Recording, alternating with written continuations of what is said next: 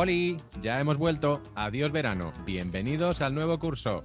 Y madre mía la de plancha que tenemos, los anillos, los dragones, que se julca mal porque es una tía, que si los elfos negros mal también, que si la abuela fuma. Pero esto para más adelante, Marina. Ahora lo que toca, los semi. Que se entregan la madrugada del lunes 12 al martes 13, hora española. En este episodio de una serie, una noticia y un personaje no habrá ni serie, ni noticia, ni personaje. Hoy solamente emis. Y en unos días, más emis cuando ya los hayan dado y tenemos, tengamos que reconocer que no hemos acertado nuestra quiniela. O igual un poco sí. Nosotros somos Alberto Rey y Marina Such. Esto es un podcast de serie listas, bienvenidos de nuevo, etcétera, etcétera. Y Julka mola todo, por cierto, todo.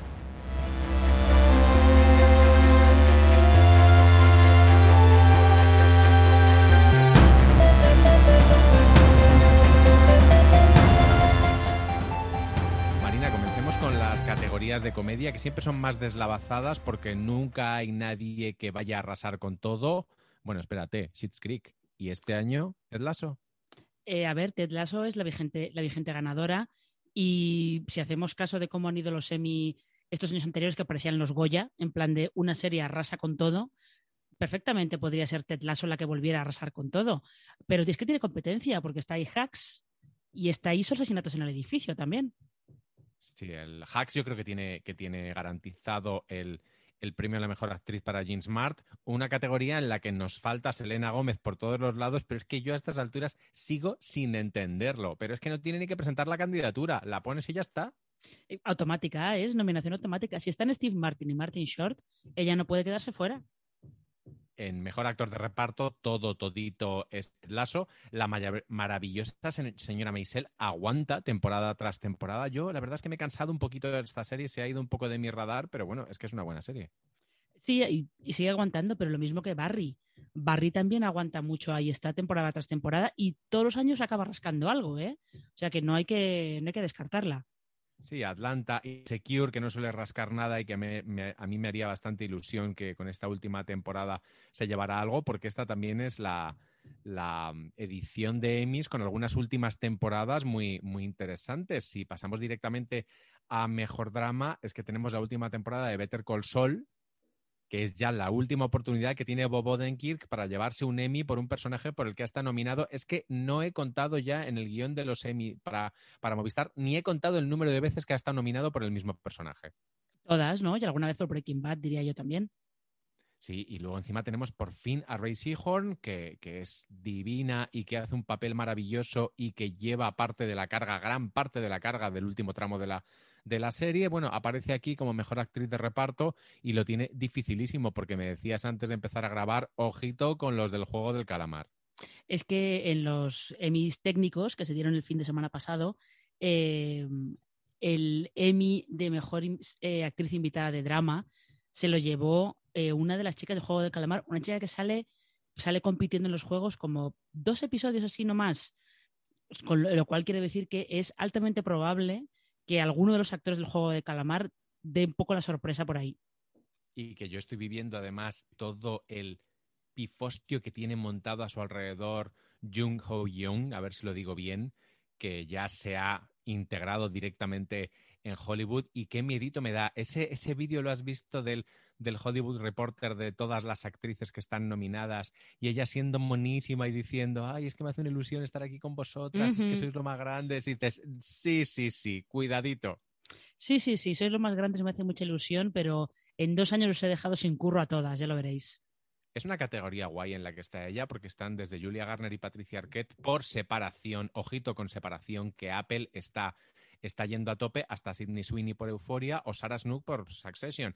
Vamos a separación, Marina. El evento, ahora mismo cuando estamos grabando esto, está a punto de ocurrir, si no está ocurriendo, el evento de presentación de nuevos productos y nuevos servicios y nuevos de todo de Apple y creemos que van a ir a tope con separación como parte de su catálogo de ficción. Eh, ¿Esto puede hacer que sea la serie que dé la campanada? La verdad es que no lo sé. Hombre, papeletas tiene papeletas tiene si la que no da la campanada es Euforia, ¿eh? que tiene muchas nominaciones y que también ha rascado en los premios técnicos, como ese merecidísimo Emmy que se ha llevado Colman Domingo. Eh, pero es verdad que Apple todos los años elige una serie que es un poco como esta, va a ser mi serie del año, Y si otros años ha sido Ted Lasso, este año claramente es separación. La categoría de actriz principal me parece un poco, un poco el delirio y me encanta porque tenemos a Jodie Comer como mejor actriz principal de drama. la tía más graciosa de la televisión. Ya, pero eh, de todas maneras estas son un poco las nominaciones así.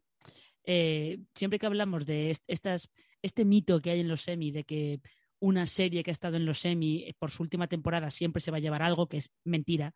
El caso de Los Soprano lo, lo muestra bastante bien, pero sí que es verdad que sí que acaba rascando nominaciones. Entonces, pues bueno, pues Killing Eve, pues ahí están las dos, pues porque pues porque otras veces han estado nominadas y porque Jodie Comer ganó, ganó el Emmy, pero la competencia que tienen entre solamente entre Melanie Linsky y Zendaya es muy dura. Dime, estoy convencido de que aquí estás conmigo. Ojalá Melanie Linsky. Ojalá Melanie Linsky, pero yo estoy segura de que se lo lleva Zendaya otra vez. Tiene dos nominaciones a mejor guion. Es la única serie nominada con dos, con dos episodios a mejor guion, eh, Yellow Jackets. Es que Yellow Jackets aquí parece que le, estamos haciendo como un poco de menos, pero luego, por ejemplo, antes que tú comentabas. Bueno, tú y yo no, eh, que tú, y yo le estamos haciendo un campañón. Efectivamente, y gratis además. A ver, Showtime, ¿dónde está, ¿de dónde está esa comisión? Pero en, las, en estas mesas redondas que, que se hacen de actores, de las series que más se comentan cuando les preguntan qué estás viendo, qué, me, qué recomiendas y tal, siempre mencionan que están viendo Separación y siempre mencionan que están viendo Yellow Jackets. Así que también hay que tenerlo un poquito en cuenta. Sí, sí, yo creo que son dos contendientes importantes. Pasando a, mm, miniserie o a serie limitada, como la, la queramos llamar ahora.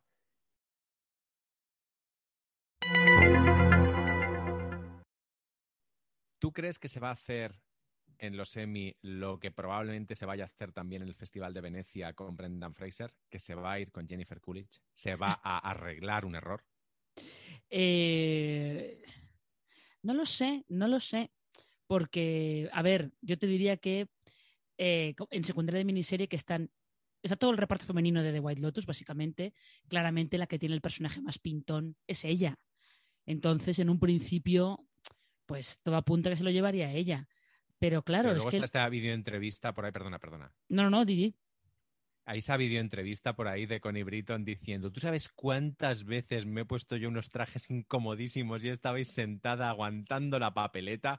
Me parece muy justo. Es un poco como aquel globo de oro de Taraji P. Henson cuando le querían echar y dijo: Llevo 20 años esperando este momento, vais a esperar ustedes 20 segundos más. Sí, también te digo que estando ahí eh, Kathleen Dever por Dopsic, que tiene un personaje muy dramático y muy tal bueno, pero casi diré yo que el Emmy es de Jennifer Coolidge, o sea, que suba al escenario directamente con un cóctel para celebrarlo. Bueno, eh, decías que están todas las actrices de The White Lotus en la categoría de actor de reparto. Hay dos actores, no, hay tres actores de The White Lotus: Murray Bartlett, Jake Lacey y Steve Zahn. Bueno, es que están todos. Es que están ellos y luego el resto de la categoría se la lleva Dopsic directamente. Excepto actor principal, que ahí sí que han colado a, Michael Keaton porque asumen que Michael Keaton es una estrella y que, que además es el super protagonista. Aunque yo creo que realmente, a mí quien realmente me llegó de esta serie fue precisamente Caitlin Dever. Eh, normal, porque es el personaje más trágico y es en el que ves más claramente eh, la tesis que te quiere contar la serie. Pero eh, fíjate tú, en actriz de miniserie, ¿te acuerdas cuando veíamos Pam y Tommy que era ver a Lily James y decíamos, bueno, ya está, este Emmy está cantado.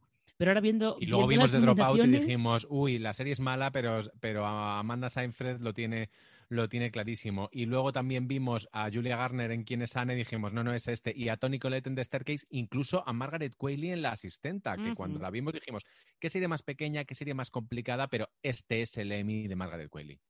Ahí la única que desentona es Sarah Paulson, que, a ver, en American Crime Story eh, o como lo han, llamado aquí esta temporada, el escándalo Levinsky, pues bueno, está bien, pero es verdad que es un poquito el chiste este que hacía Tina Fey, Explosion at the Wig Factory.